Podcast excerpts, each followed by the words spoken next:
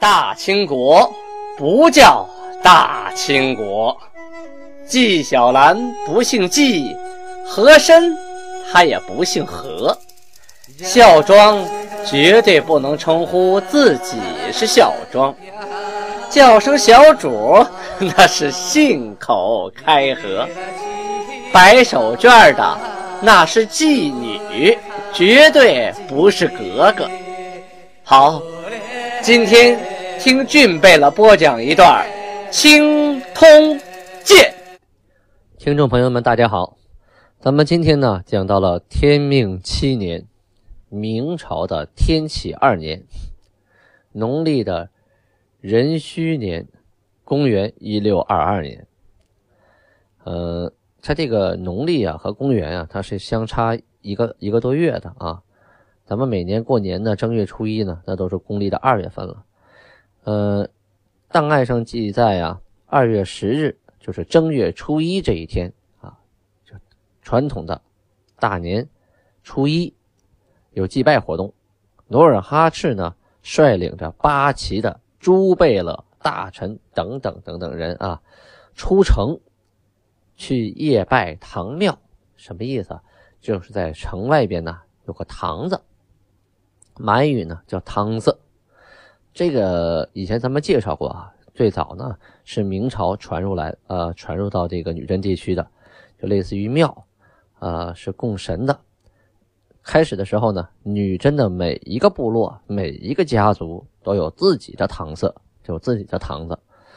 后来呢，努尔哈赤灭了一个，就废你一个堂子；灭了一个，就废你一个堂子。最后统一了女真各部，所以整个女真呢就剩一个堂子了。啊，就是努尔哈赤他们家，就是爱新觉罗家，剩这么一个堂子了。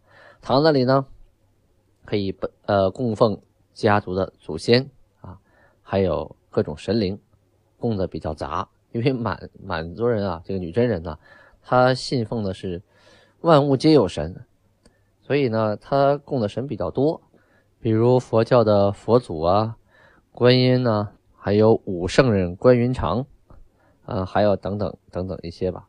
就是各种的神奇啊，但是主要的呢，还是自己家族的祖先啊，放在西边的位置上啊，朝西的位置上，正中间，各代的世代的祖先，因为这个满族人、女真人相信这个祖先呢，去世之后，他的灵魂呢啊不会散，你给他打了牌位以后，还是跟他可以沟通、可以交流的啊。所以才有萨满通灵这一说嘛，通过萨满，然后跟祖先进行沟通，或者把神灵从天上请下来，帮助驱邪呀、治病啊，等等等等的。这个夜拜堂的呀，必须是呃在旗的啊，女真人，那个其他族的是不可以夜拜堂子的。拜完堂子之后呢，努尔哈赤回到大衙门啊，升座，八旗的诸贝勒率领着旗内群臣。开始祝韩长寿，就等于给韩拜年。这个是有顺序的。第一波啊是朱身啊，就是女真这波，他们这波啊用满语来给拜年啊，祝韩长寿什么什么什么的啊。然后这波下去之后呢，第二波是蒙古的恩格德尔额驸、蒙古勒额驸，还有古尔布什台吉啊，提他们三个了，这三个。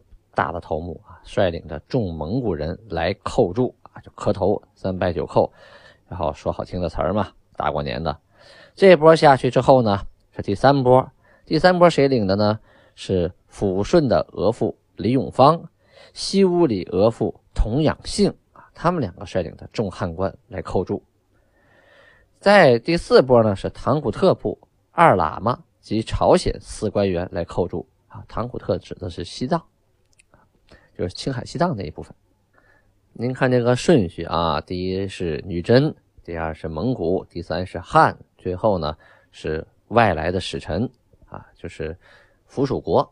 这里就有西藏和朝鲜，就提到了四拨人都拜完了努尔哈赤之后啊，下令杀牛宰羊啊，盛张宴席，开吃开喝啊。这大冬天也挺冷啊。挺冷，但是这个那个时候他们是煮大锅啊，架大锅煮，或者是架火烤，一般的食物都是以煮和烤为主。上到桌上来以后呢，再现拿刀分开，所以这个肉是热乎乎的啊，现煮现烤现吃，酒也是温了的，所以也就不在乎这个天寒地冻了。而且屋子里呢都生着火炉，还有炭火盆之类的取暖设施啊。总之呢，女真人和汉族人一样，都庆祝元旦的这个春节啊，都把春节当做一个重大的节日。后来到清军入关之后啊，呃，历任的皇帝在北京城每年的元旦啊，就是大年初一都会举办大朝。大朝什么意思啊？它就是像我们电视剧里看的一样的哈，文武百官都凑齐了，这叫大朝啊。这个大朝是特别热闹的，有专门的这个规章制度，还有它的程序。皇帝呢，一年只有三次大朝，一天是元旦，一天呢是冬至，还有一天呢是万寿节，也就是说皇帝的生日啊。只有这三天是大朝，呃。除此之外呢，个别情况，比如说皇帝登基也要举办大朝，但是呢，一切从简，因为一般皇帝登基的时候呢，都是在，呃上一任皇帝的丧期，所以呢不适宜啊大肆操办庆祝，所以都相对从从简一些，不像平常那三个大朝。我们电视剧里讲的啊，平常一没事的时候，皇帝就文武百官齐集殿，有本早奏，无本退朝，这是胡说八道啊。压根清朝没这回事儿，你不要相信电视剧。那有人问了，皇帝怎么办公呢？啊，肯定不会那么办公啊。举例子说，你现在一个国家领导人没事就把所有的官凑在一起，七嘴八舌的，你什么事你也办不成啊。所以不是那样办公的。正常呢，从康熙皇帝、顺治皇帝、康熙皇帝啊、雍正、乾隆他们开始呢，办公都分长朝和御门听政。长朝呢，就相对来说。呃，分初五、十五、二十五啊，这三天，在康熙时候是这样的，一个月有这三天上长朝。长朝相对来说就比较比大朝简单，但是呢，比玉门听政要正式一些。皇帝呢要呃要进殿的啊，到殿里去办公。呃，长朝呢一般也是很少谈公事的，呃，只有特别重要的事情在玉门听政解决不了，或者是皇帝跟内阁呃无法达成一致的时候，才在长朝上。办这些事情，大部分长朝的作用呢，都是接待外国使臣呐，还有下边的百官进贺表啊，啊送礼呀，或者升谁官降谁官啊，一般都是这种情况下。所以唐朝呢，呃，也是个形式性比较多，实际意义不大。主要的从康熙皇帝开始，呃，亲政的方式是御门听政。御门听政什么概念？就是皇帝每天早晨。天不亮就到乾清门，他不是在，不是在那个殿里边办公，是在乾清门。这个乾清门呢，不是一般的门，门进去以后啊，里边就是皇帝的后院了，就是卧室了，就是乾清宫。我们常说呀，宫殿，宫殿其实指的是两部分啊，宫是住的地方，殿是办公的地方，就相当于一个卧室，一个办公室。北京的宫殿呢，由哪儿分开？由乾清门来分开。乾清门外为殿，这殿呢是皇上的办公室。后边这个乾清宫为什么不叫殿了呢？叫宫，这就是皇帝睡觉的地方了，和自己办公的地方。它不是办公室啊，不是开会的地方，属于是内宅。所以这个乾清门外人是不能进的，里边呢都是女眷呐、啊嫔妃呀、太监呐这些人才行。基本上除了皇上和太子，就没有别没有别的男人了啊，所以是这么个情况，并不像电视剧里的没事就文武百官齐集了啊，就就就山呼万岁。这山呼万岁也很奇怪，它是明朝的事儿啊。明朝有官员喊山呼，下边万岁，再喊山呼万岁，再喊山呼万岁万岁万万岁，这是明朝的事儿。清朝从来就没有什么万岁万岁万万岁。再有呢，在这里也顺便提一嘴，说清朝这个太监呢是从来不会宣读圣旨的啊，不会有一个太监说拿了圣旨去宣读，因为清朝的圣旨啊，短的来说也得有个两三米长，长的圣旨有五米、六米、七米、八米，甚至更长啊。这样的圣旨，一个太监根本拿不过来，何况他也他有专门的宣旨官，太监是没这个资格宣读圣旨的，太监也不能从政，呃。太监呢，再说他也没有那个文化程度能读得明白圣旨，何况，呃，清朝的圣旨都是满汉双文的啊，哪个太监能把这个满汉双文都读得明白？那真神了，他不可能啊。所以啊，电视剧里啊，清朝的太监读圣旨，这是可能是受明朝的影响，因为明朝太监是从政的，魏忠贤管理东厂嘛，他们太监经常以钦差大臣的身份到地方，所以明朝太监宣读圣旨是是很正常的，清朝不可能。刚才说到玉门听政啊，那就是皇帝在那个乾清门，你到故宫啊，或者是到横店那个影视城啊，都能看到乾清门，就是个门楼子，啊，临时的把那个宝座往那一放，每天早上，呃，各部官员排好了班，轮轮班上去，然后递折子啊，说事儿，啊，这么回事儿这叫玉门听政，是一分班上去的啊，不是所有的那个门很小，你所有人一块上去，那都没地儿站，所以啊，它也是有个保密性，如果大家一乌泱的上去了。他参他，他参他，那这个事儿没法没法，就没法研究出一个结论了，也不敢呢，那不得罪人吗？所以啊，不是那样的。再有呢，清朝啊，它分呃给皇帝的文书分提奏本章和奏折两种。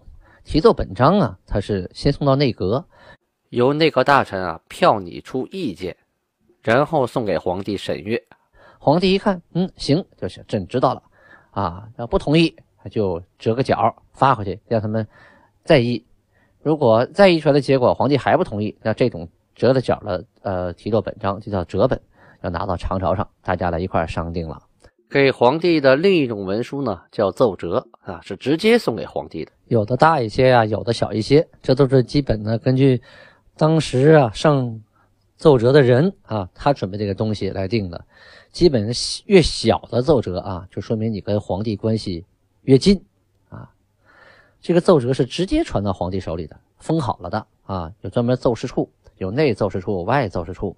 内奏事处都是太监哈，他们负责专门传递奏折的，但是他没有机会去看，也没有机会打开，只有皇帝一个人看到这个奏折，打完以后批复完再封好，再发下去，啊，是直线联系的，相当于现在的电话啊、短信这么个意思。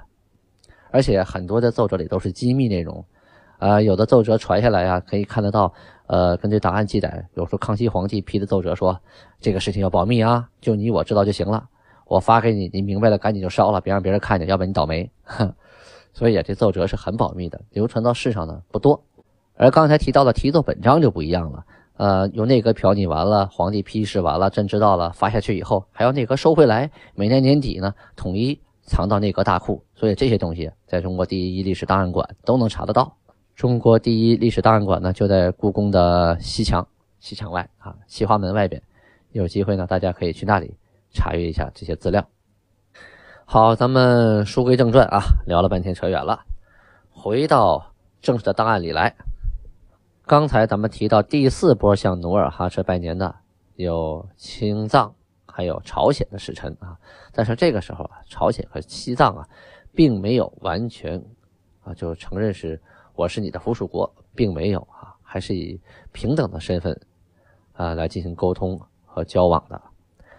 正月初三的时候啊，努尔哈赤给朝鲜国王递了一封国书，那上面是这么说的啊，大家仔细听：愿尔朝鲜国与明断绝，与我和好。然数年来，虽常遣人以善言之书。尔竟不从，仍以明为父母之国，不予断绝。而主朝鲜国八道大臣等，故意起信也。若照其信端，侥幸取胜，而八大臣可为长国之执政大臣；尚若有失而亡，必则以败我基业，百姓。必斥以害我国家，如此，则将持尔八大臣于我，而主既或不与，我亦断不宽宥。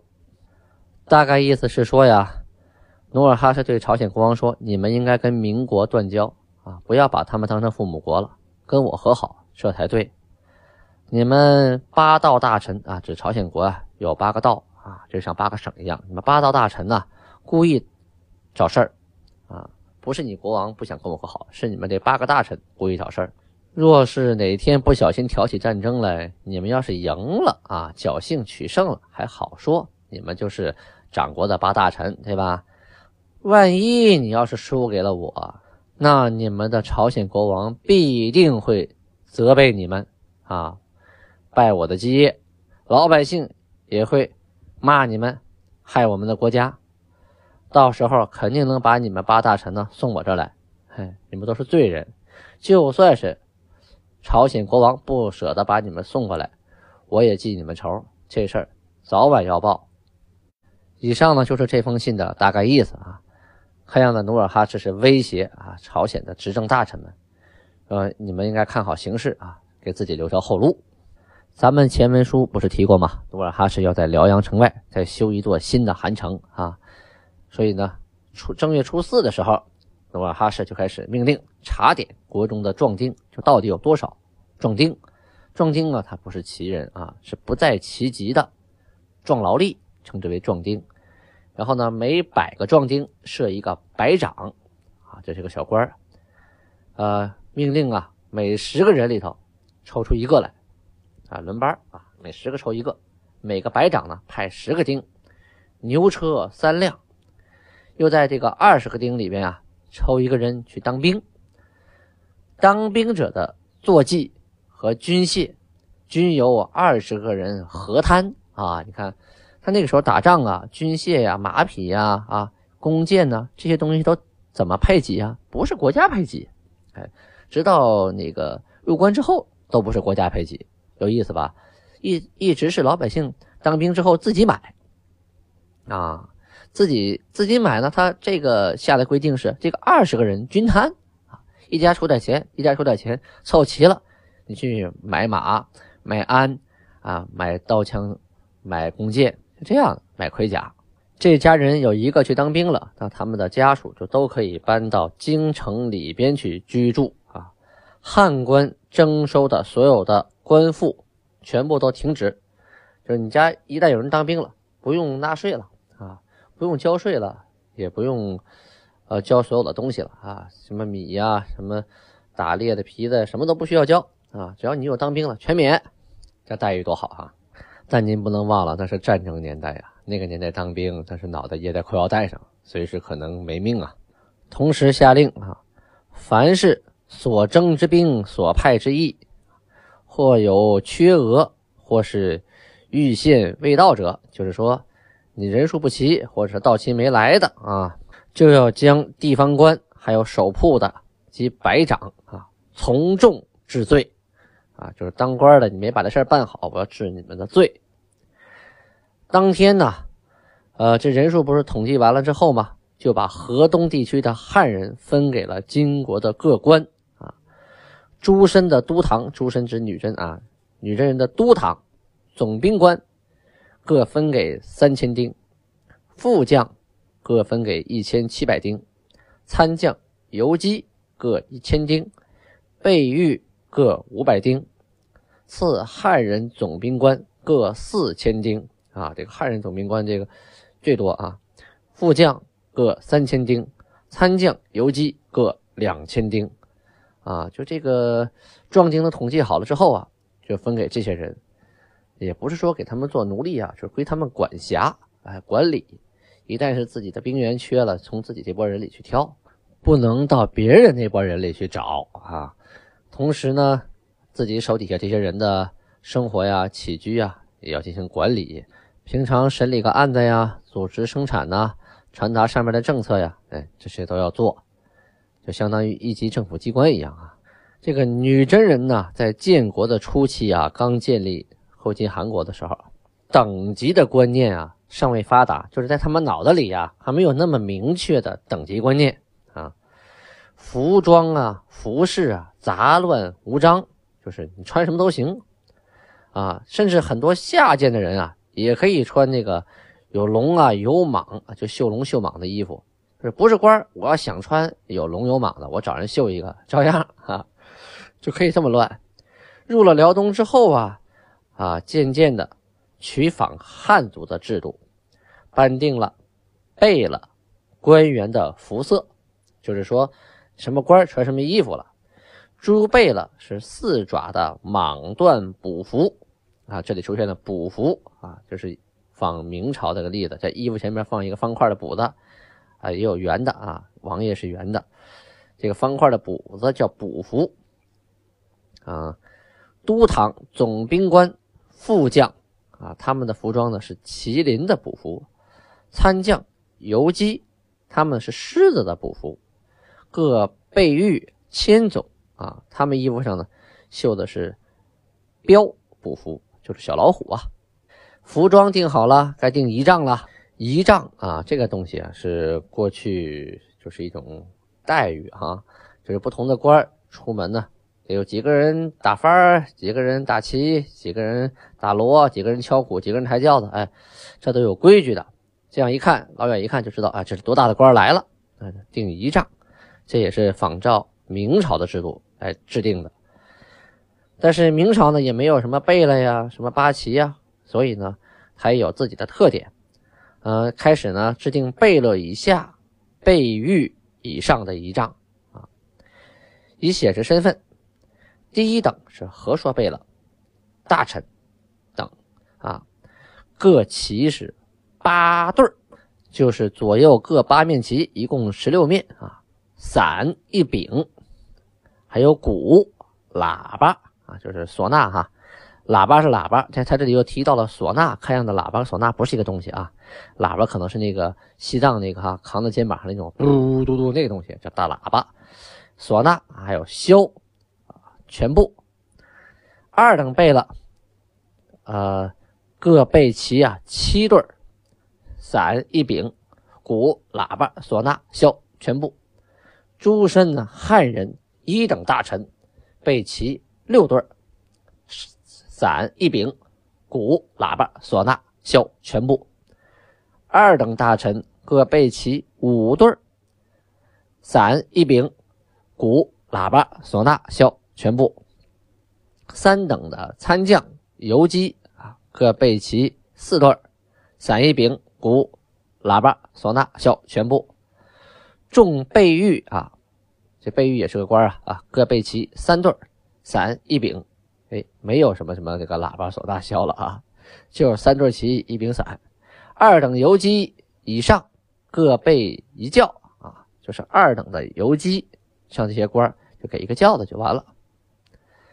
又定相见之礼，这什么概念呢？这官与官见了面了，这有礼呀。天命六年（一六二一年）规定啊，以下事上应彬彬有礼。于上级官员面前不可抄手而立，背手而行。就遇到长官，俩手在前边抄手，那不行；背手那更不行了啊！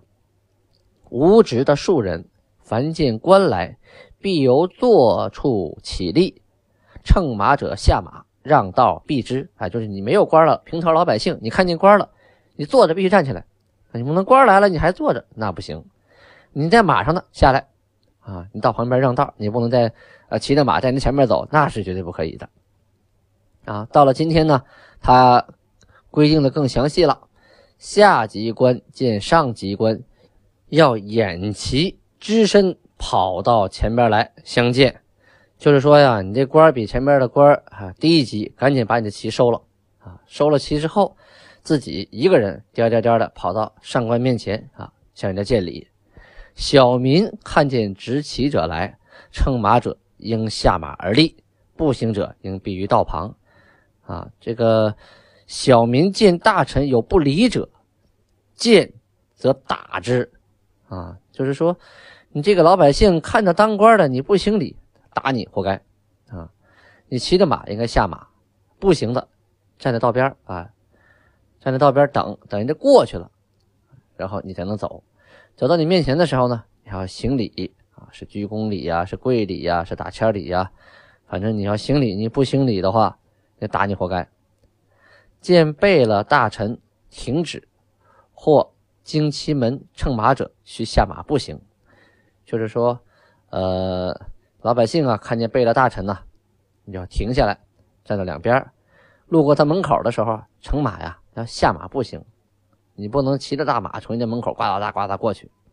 如遇急事啊，就有特别急的事情，也需要拖凳缓行，就是说两个腿呀、两个脚啊从凳里边撤出来，然后呢，慢慢慢慢的呱嗒呱嗒的走过去啊，不能你再有急的事儿，你也不能咣咣叮咣的稀里哗啦从人面前跑过去，这是违反啊法律的，违反礼数的，就要挨罚的。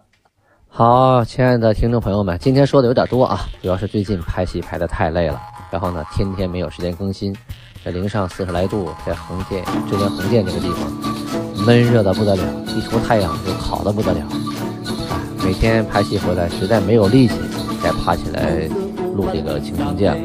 今天呢，正好能休息一天，没有我的通告，所以就多录了一些啊，希望大家见谅，继续支持我。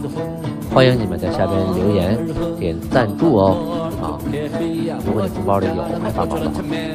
同时呢，希望大家关注童俊的新浪微博，还有快手视频，搜索童俊，点击加关注，